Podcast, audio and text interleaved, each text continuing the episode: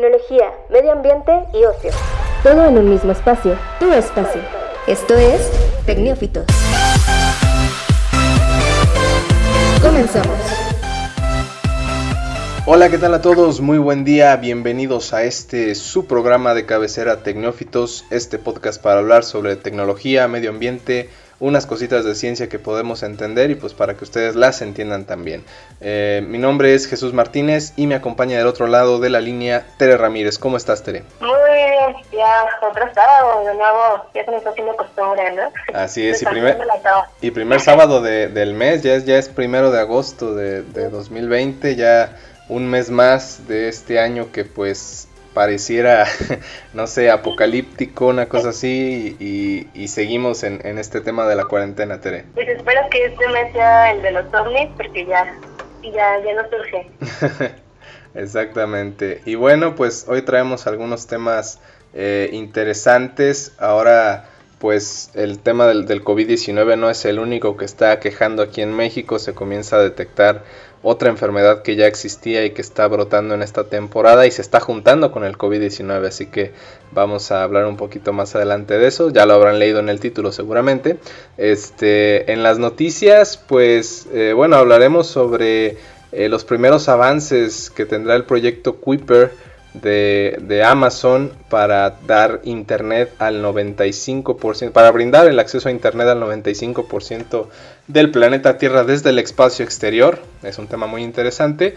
Y pues eh, en otro tema, Tere... Pues tenemos este tan anhelado y alejado viaje espacial que ya no va a ser con fines eh, educativos o con fines para ser estudiados por la ciencia, sino que ahora pues va a ser con todo el compromiso de llevar a personas terrestres, a simples mortales, no, no, son simples mortales, pero sí este, llevar gente al espacio para que empiece a turistear por aquellos lugares. Así es, exactamente. Ya se pueden tomar selfies desde el espacio, desde el espacio exterior. Les vamos a decir cuánto cuesta. Y bueno, pues traemos en las recomendaciones ahí eh, pues contenido que pueden disfrutar este fin de semana o toda la semana. La verdad es que no hay eh, limitación. Y eh, es una película y otro podcast que pueden disfrutar también cuando terminen de escuchar este. Así que no se pierdan nuestro programa. Ya vamos empezando. Noticias. Y bueno, Tere, si quieres, eh, pues me parece muy interesante el tema de, esta opción para viajar al espacio como un tema, no sé, de, viaje recreativo, ¿no? Claro, ¿tú pagarías por ir al espacio? Pues depende del precio, digo, sería una experiencia que, que a lo mejor sí quisiera vivir, pero obviamente sí está en mis posibilidades. Digo, pues creo que es un sueño que la mayoría de las personas hemos tenido en algún punto de nuestra vida o de nuestra niñez mínimo, el ser astronautas, y pues ahora eh, nos están dando esta oportunidad, o vaya, esta opción de, poder hacer un pequeño ahorrito y poder llegar al espacio en una pequeña nave, se podría decir, pero que está totalmente acoplada o acomodada para que tengas un viaje totalmente satisfactorio hacia el espacio. Y bueno, esto lo va a lograr eh, una compañía que se llama Virgin Galactic, que presentó ya su nave para eh, transporte comercial de turistas, así lo mencionan ellos, y a una experiencia pues algo más atrevida, más locochona, ya el viaje a Cancún ya no es suficiente, y pues siempre buscamos romper esas fronteras, ¿no? Y bueno, eh, esta empresa aeroespacial presentó la unidad o la nave espacial que pues va a ser el, el sueño realidad de varias personas, ¿no? Y bueno, esta pequeña nave cuenta con dos filas de seis asientos individuales es como si fuera un avión pues muy exclusivo, ya como el, el avión que, que está rifando nuestro querido presidente, pero más chiquito, obviamente. Sí, o sea, estamos hablando de, de, un, de una cantidad muy reducida pensando en que los viajes no van a ser tan constantes y no tienen por qué llevar a tanta gente, ¿no? Exacto, aparte consumiría mucho combustible y ahorita les digo el precio para que vean por qué son tan chiquitas estas naves. Para que no hagan tanta fila. Exacto. Y bueno, además de eh, dos ventanas circulares donde pues, tú vas a poder observar todo el espacio sin esta incomodidad de pues pensar de que si vas en el lado del pasillo pues no te va a tocar nada. Sino al contrario, que hay ventanas por encima de donde va la, la cabeza y puedes observarlo de una manera más panorámica y también ya te vas a quitar con todo este problema de disfrutar el paisaje o tomar una foto, ¿por qué no? Eh, este, esta pequeña nave ya también tiene incluidas las cámaras y te va a grabar aparte de cámara, te, va a eh, dar la facilidad de el uso de video para que simplemente tú disfrutes y te relajes en tu, en tu viajecito astral. Así que eh, si tienen 250 mil dólares, pueden hacerlo sin ningún compromiso, o no, que es equivalente a 5 millones 568 mil 62 pesos. No, pues sí. sí, es, sí es algo de dinero, o sea, sí, no es así como que lo que lo que íbamos a, pagar este año para ir a Cancún, ahora no, ahora hay que pagar para, para el espacio, no, sí, sí, sí, son varios viajes a, a la playa, ¿no? Claro, creo que no alcanzaría toda su vida para viajar a Cancún con ese dinero. Exacto.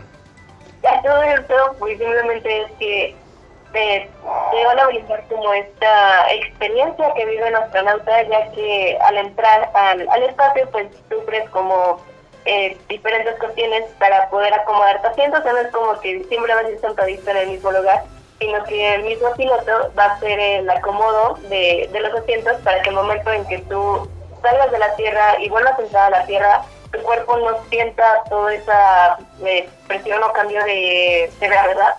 Y al momento en que entres ya a gravedad cero, vayas a tener todo ese espacio libre para poder soltar tu cinturón y empezar a volar. Así que creo que esos 5 millones lo valen, pero pues no sé cuándo los pueda conseguir. Sí, digo, además, tengo entendido que ya hay varias personas, digo, obviamente empresarios y gente de dinero, que ya se han pronunciado eh, interesados en, formar parte de alguna de las tripulaciones que haga estos viajes comerciales. Entonces sí, o sea, no, no están planeando algo así como que sobre, sobre el aire. O sea, sí, sí hay gente que realmente pagaría el, el costo por, por esta experiencia. Y bueno, el detalle es ver en un futuro qué tan rentable se puede volver si es que esa es la finalidad de este tipo de compañías como Virgin Galactic, que es ya volverse una agencia pues no sé, de entretenimiento, por así decirlo, ¿no? Y además de que no es la única, realmente ya hay competencia para ver quién es el primero en lograr estos eh, viajes turísticos. Y entre uno de ellos también está eh, Blue Origin, que va a ser una compañía que más adelante también vamos a platicar en el tema central de todo esto y que es muy, muy importante en todo este ambiente de, turismo astral. ok, muy bien, pues, pues muy interesante. Vamos a ver cómo cómo se da el primer viaje eh, aeroespacial eh, y de entretenimiento. De 5 millones solamente. Así es. Y bueno, pues pasando a otro tema, em, como decíamos, pues el, tema del COVID-19 sigue afectando no solo a México, sino al mundo entero. Pero hablando de México, em, pues entramos ya en una etapa del año donde los casos de dengue se, se vuelven una constante en distintas partes del país. El problema es que ahora se combina, imagínate, no solo tener COVID-19, sino además que te pegue el dengue en el mismo instante. Eh, sí, he visto muchos memes de esto y realmente suena muy gracioso, pero creo que cuando lo vives no lo es tanto. No, sí, o sea, la verdad es que sí es algo que, que, es de no creerse. Y es que en Jalisco la Secretaría de Salud ya detectó eh, que cinco hombres eh, presentaron ambas enfermedades. Y de estos cinco uno ya falleció lo curioso es que aquí no hay una constante de que son, bueno, o sea, son cinco hombres, eso, eso sí, es, sí es una realidad, pero eso no significa que solamente a los hombres les pueda dar esta, esta doble enfermedad. El detalle es que hay de todas las edades, o sea, en estos cinco casos estamos hablando de que, em, bueno, el, uno, uno de ellos era un, un menor, este, un niño de 7 años, que residía en, el pueblo de Jocotepec. Se lo hospitalizaron y ya fue dado de alta. El segundo caso es un hombre de 44 años que presentó dengue grave y, pues COVID-19 y él bueno además padecía diabetes. En el caso de él pues eh, falleció Y bueno, en, los demás casos, este, de momento se presentan, eh, bueno, presentaron las, las, dos enfermedades con un tratamiento ambulatorio, o sea, no, no tuvieron que ser hospitalizados, este, y, pudieron salir del, del hospital sin, sin, ningún problema. Eh, pero, sí. Imagínate toda esta combinación de, de síntomas, o sea, creo que con COVID se podría bastar para ya no volver a salir de su casa y quedarse en cuarentena, ahora sí absoluta, como para que te tengas los síntomas de dengue, que creo que es algo parecido, este, realmente no recuerdo bien los síntomas que es eh, apropiado al dengue, pero creo que son algo similares y por eso hay como esta confusión de que podría ser o dengue o COVID, pero el hecho de que tenga los dos, sí, creo que son casos uno en un millón. Sí, sí, es, bueno, han sido muy pocos, pero no obstante, eh, por eso la Secretaría de Salud de, Jalisco ya generó un, o está generando un reporte con las particularidades de cada caso para enviarlos a la Secretaría de Salud a nivel federal y que puedan tener los archivos ahí a la mano cuando se presenten más casos, pues saber de qué forma actuar y, qué puede ser lo más conveniente en una situación, pues digamos, eh, básica, ¿no? Porque cada caso podría presentar cosas diferentes, pero en un tema general, a lo mejor con un tratamiento ya establecido se podrían, eh, pues, digamos que curar muchas personas. Sí, y además creo que, como siempre, es esta cuestión de saber que puedes recuperar después de que eh, te recuperaste de esta enfermedad, vaya. Como ya lo hemos platicado antes, que era el plasma de la sangre de una persona con COVID servía espectacularmente bien para un tratamiento para una persona con COVID y lograr que la persona eh, infectada se recuperara con el plasma de la sangre de la persona que ya eh, había superado esta enfermedad. Bueno, eh, ya se ha recuperado de, los síntomas del virus. Así que no sé cómo vayan a ser estas personas, si van a ser unos superhéroes después de que, sobrevivan, o pero realmente es, ahí nos es algo muy, muy complicado y el pensar que tienen las dos cosas no sabes si quién te puede matar primero. Así es, así que ahora hay que tener todavía más cuidado. Eh, para el dengue, pues eh, obviamente cuidar que en, su casa no haya pues mm, estancamientos de agua, eh, evitar el, cúmulo de pues de chatarra o de objetos donde este mosquito pueda anidar y generar más este pues ahora sí que más insectos. Y, y bueno obviamente eh, estar pendientes de las brigadas de, mm, de descacharización y, de Sí, los para eliminar lo que puede ser o que puede conducir eh, el origen de dengue. Eh, creo que ya han bajado un poco estas campañas, pero creo que el simple hecho de poder atender el que no tengas algunos depósitos de agua que realmente no, no ocupes o que tengas botes o llantas o cositas así que realmente no, no estén de un uso en tu casa, pues es un momento de ser de ellos para evitar que te puedas contagiar de, dos cosas muy graves. Así es, exactamente. Entonces, pues ese es el tema. En Jalisco ya se presentaron estos temas de estos casos de, de covidengue para que tengan mucho cuidado en el futuro y, y, sobre todo en esta época que es muy delicada en cuestión de salud. Bueno, Tere... así es. Bueno, pues vamos a un pequeño corte y regresamos para continuar con más temas interesantes aquí en Tecnófitos en su episodio número 52. No se vayan.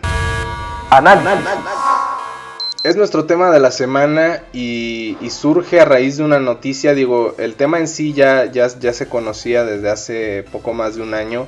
El proyecto Kuiper, que bueno, igual vamos a dar un pequeño contexto primero. Em, bueno, el, digamos que el, tema en general de este proyecto es brindar eh, una alternativa de Internet en todo el mundo, pero no con el tema de, la, de la red de... ¿De, la 5G?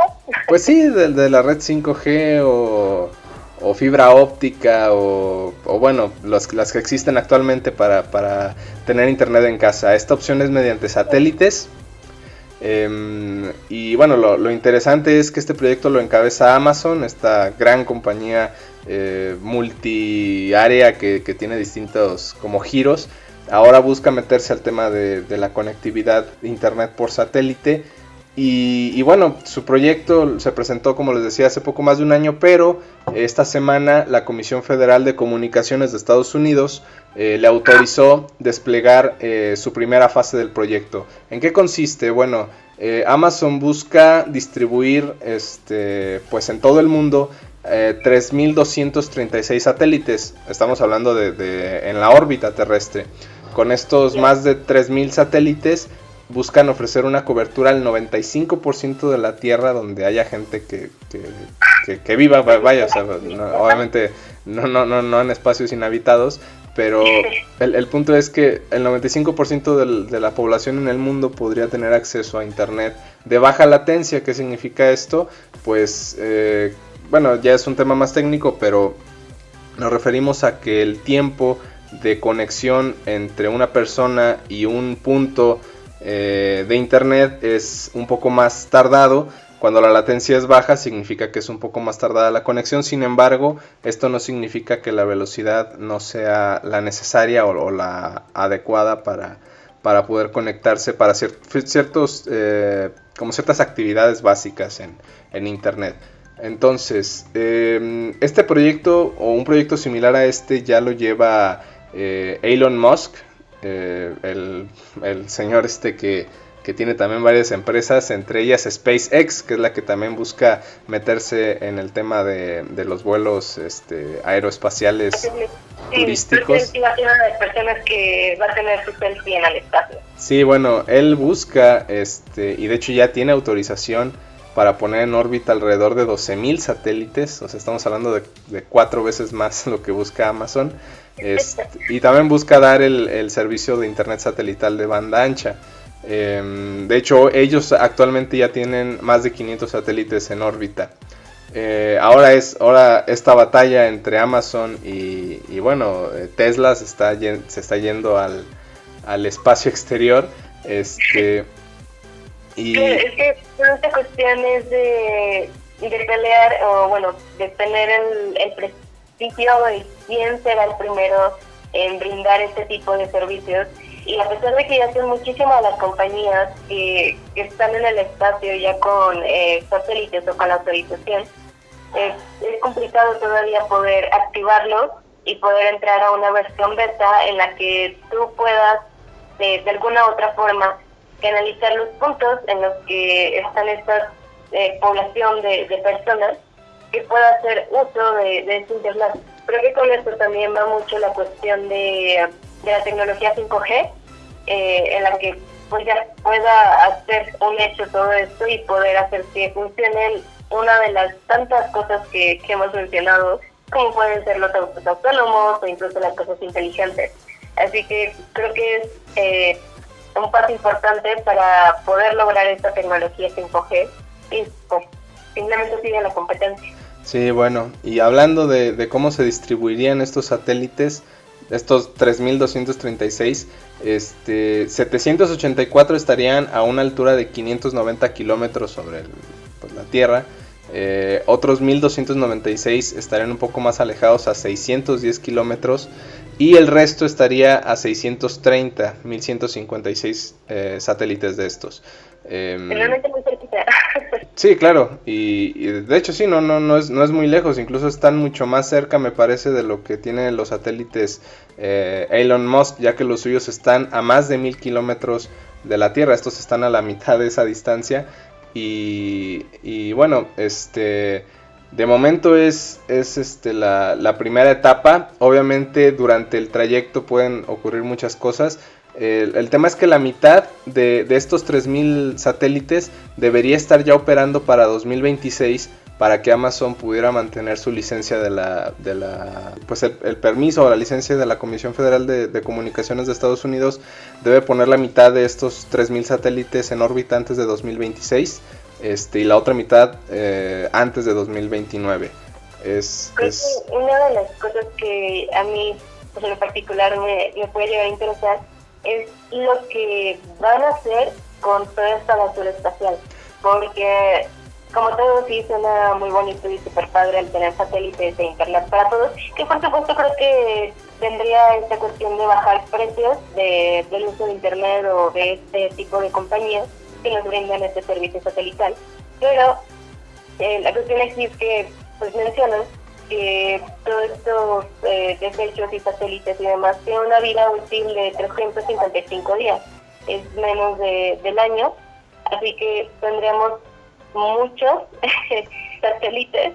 Y por lo tanto está toda esta cuestión de cómo se van a tratar, qué se van a hacer con ellos. Eh, no sé si ya tenga eh, Amazon algún plan de cómo se va a resolver este tema de desechos espaciales particularmente, ya que no son algo común a la fecha.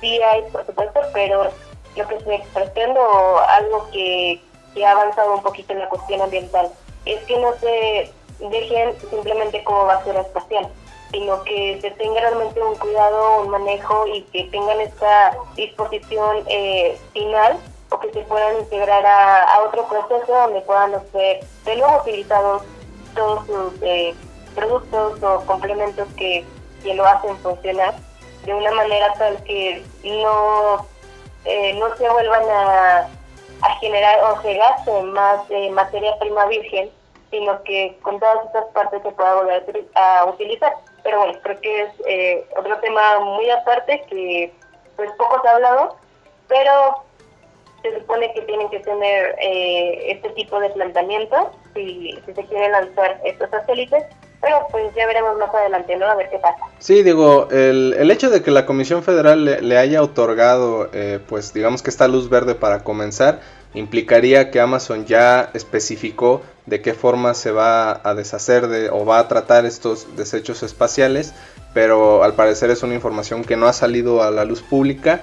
Eh, pero seguramente sí, sí lo habrán manejado de esta manera. Un tema también a tratar es que, bueno, eh, está digamos que regulándose en Estados Unidos. Sin embargo, este proyecto es mundial y tendrá que eh, tratar con cada país eh, que, del que invada su espacio este, en la órbita para, para, poder tener las concesiones o los permisos de, de todos los países. Eh, es un proyecto muy, muy denso y que va a tomar varios años pensar. Digo, estamos hablando de, un inicio 10 años para para que pueda este, plantear la, la, ubicación, pero, pero igual se podría expandir. Lo mismo con el caso de, de, Elon Musk. Sin embargo, pues este es el, el primer, eh, em, el primer paso. De hecho, Amazon me parece no, no ha especificado si ellos mismos van a fabricar los satélites o si van a, a contratar a una tercera compañía que, que, las, que los fabrique y que se los provea. Claro, creo que hay muchos cabos sueltos aún pero eh, pues al parecer no puede ser como de, información pública. Pero aún así eh, sería interesante, bueno, por lo menos para mí, saber cómo van a tratar estos residuos, porque es una tecnología eh, muy diferente y con componentes muy distintos, porque algo que pueda lanzar el espacio no es muy simple que digamos.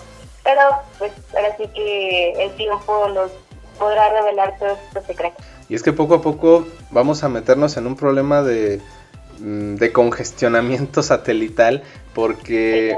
Y, es, y es, que para, para 2029 se estima que habrá eh, afuera o en la órbita del planeta más de 57 mil satélites entre todo lo que se tiene, o sea, entre los que son para investigación, entre los que son para, para el tema de comunicaciones, eh, en fin, eh, distintas, eh, distintos tipos de satélites hay en la órbita terrestre actualmente y puede llegar a un punto donde, no sé, o sea, no sé cómo se maneje para, para que no haya contacto, no sé qué tan cercanos estén unos de otros, pero lo cierto es que sí tiene que tener eso monitoreado y cada vez se tendría que convertir en, un problema más grande al, al haber más satélites en la órbita. Ya tendría que haber como esta cuestión de tráfico espacial, ¿no? Sí. es algo que se usa en los eh, en las aerolíneas de saber qué avión está eh, cerca del otro para que estos no, no choquen o no se vean afectados y ahora creo que vamos a tener que tener un mapa de recepción de, de estos eh, pues sí satélites que nos permitan saber sus coordenadas y en caso de que existan como estos viajes espaciales o, demás cosas como lanzamiento de aeronaves pues no existen pequeñas colisiones que puedan provocar un accidente. Exactamente, entonces pues bueno, esto es lo que surge en, este, en esta semana respecto al proyecto Kuiper. Em, me imagino que en los próximos meses se informará más al respecto. Pero, pero sí, digo, y ver, y ver qué, tan útil o, qué tanto funciona el, servicio de, internet que pueda proveer Amazon este, para pues ahora convertirse en otra competencia más de servicios de internet. Recomendaciones. Muy bien, pues ya llegamos al, al, último bloque, al bloque de, pues, de recomendaciones, de entretenimiento, qué ver, qué escuchar, qué, pues, qué bailar incluso. No, nada, bueno, no, no llegamos a, a tanto acá. No, bueno, pues sí, sí puede ser en algún momento, este, no sé, algún, algún videojuego en, en, eh, en Xbox o en, o en algún, o en, en algún punto donde, donde tengas que bailar con el Kinect o con, algún lector así para, poder jugar. Bueno, pero esta semana em, mi recomendación es, es, un, es un podcast, es, está disponible en Spotify como la mayoría. Eh, y bueno, pertenece a una, a una página de internet llamada Apuntes de Rabona. En ellos, en ellos, este, bueno, en esta página hablan sobre fútbol, pero de una forma más no sé, como más cercana a la narrativa, a lo que es el periodismo como tal. Y, y, bueno, ellos generaron un podcast llamado Historias del Llano. En ella pues tratan de contar historias, de anécdotas que todas las personas que trabajan en este medio de Apuntes de Rabona vivieron en su experiencia como futbolistas frustrados, porque es lo que dicen, o sea, nosotros los que estamos aquí somos gente que quisimos ser futbolistas, pero pues, no, no pudimos, fracasamos. Sin embargo, pues tenemos, eh, digamos, la experiencia de haber intentado, tenemos, hablamos sobre temas que a lo mejor pasan dentro del fútbol y no del fútbol profesional, o sea, también puede pasar en el fútbol eh, amateur. Y bueno, tienen, tienen la presencia en varios de estos podcasts de, de, de personajes a lo mejor no tan importantes del fútbol mundial, pero en el fútbol mexicano sí, inclusive incluyendo eh, lo que es actualmente el fútbol femenil, que es, que es un tema también ya muy, muy presente en México. De hecho, el último episodio, y que me parece muy interesante, eh, incluye a una, a una futbolista de, de, los tigres, bueno, del equipo Tigres femenil llamada Natalia Gómez Junco. Y bueno, hablan sobre, como te digo, temas que, que podrían ser este incluso de, estudio social o cultural. Eh, y bueno, no, digamos que no todo es exactamente de fútbol como de táctica o de forma de jugar, ¿no? O sea, también el tema, digamos, eh, político, social que, podríamos encontrar en el deporte. Ok. Inclusive, bueno, hay un, hay un capítulo titulado Amor Tóxico, que obviamente no, no, no habla de relaciones eh, sentimentales, sino más bien de, relaciones de, de, una persona con una afición hacia un equipo que a lo mejor el equipo no merece ese aficionado porque no gana, porque no hace lo que, lo que debería conseguir para su afición y esa afición que es muy fiel, que lo sigue, que apoya, pues no recibe lo, el, digamos que el premio que debería, que es un título o por lo menos un equipo que sea competitivo. Ok, pues creo que de nuevo hablamos de fútbol y, y un poco diferente, ¿no? A, todo lo demás que, que, nos había recomendado antes. Sí, digo, hablamos de, de, temas, por ejemplo, el fútbol para personas de talla baja es otro tema, este la entrevista a Charlín Corral, que es una de las mejores futbolistas mexicanas de la historia, y explica su, su, trayecto de cómo desde Catepec en el Estado de México hoy se encuentra jugando para uno de los equipos más importantes del planeta que es el Atlético de Madrid de España, o sea, cómo fue esa transición a lo largo de pues más de 10 años de, carrera que lleva. Y, como te digo, son, son temas muy diversos dentro de, o sea, donde lo único que conecta es el fútbol, pero, pero sí puedes llegar a, pues a, a conocer distintos temas que a lo mejor si no eres aficionado te podrían interesar aún así?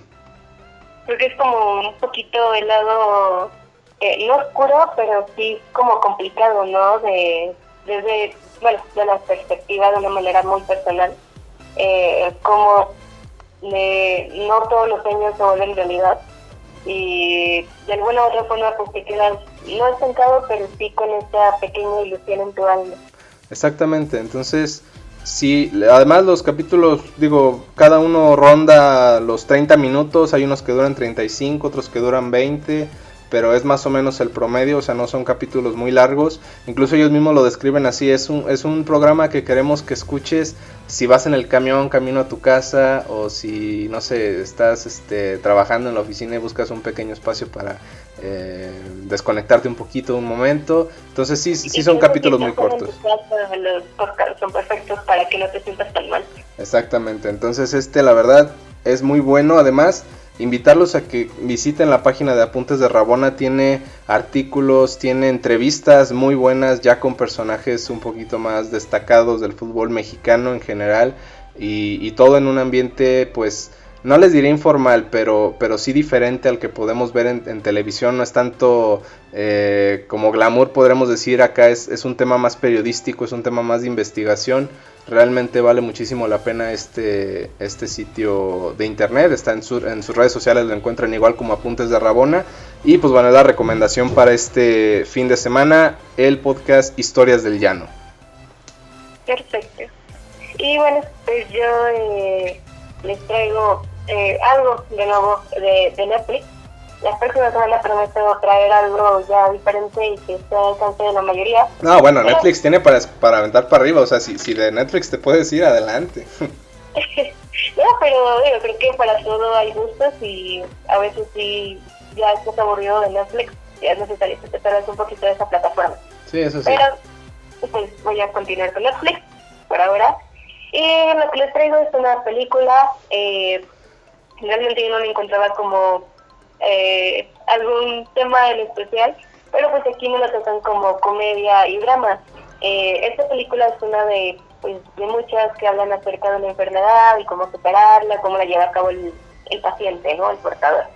Y aquí eh, la enfermedad que, que tratan como, como tema central es un niño que tiene el síndrome de Fisher Collins, que es una deformidad facial donde pues sí, o sea, pueden buscar imágenes ahorita y pues sí, las personas pueden tener un ojo más grande que el otro, eh, la nariz está pues con una elevación muy grande, o sea, son eh, cuestiones faciales como muy eh, específicas y donde pues sí genera como este asombro social donde al verte por las calles pues sí lo puedes sentir como una incomodidad pero dentro de esta película, eh, algo que tratan muy distinto es que no solamente se centran en, este pequeño, sino que lo amplían a varios personajes de su familia, como lo es su hermana. Eh, lo tratan como desde el punto de vista en el que ella lo ha vivido y lo ha sufrido, como el ser la hermana mayor eh, le ha producido que no se sienta tan incluida dentro de la familia o que toda la atención vaya a sus hermanos pero de una manera en la que ella no lo hace como con reproches, sino que simplemente es como una eh, melancolía, una tristeza de no poder ser una familia totalmente normal.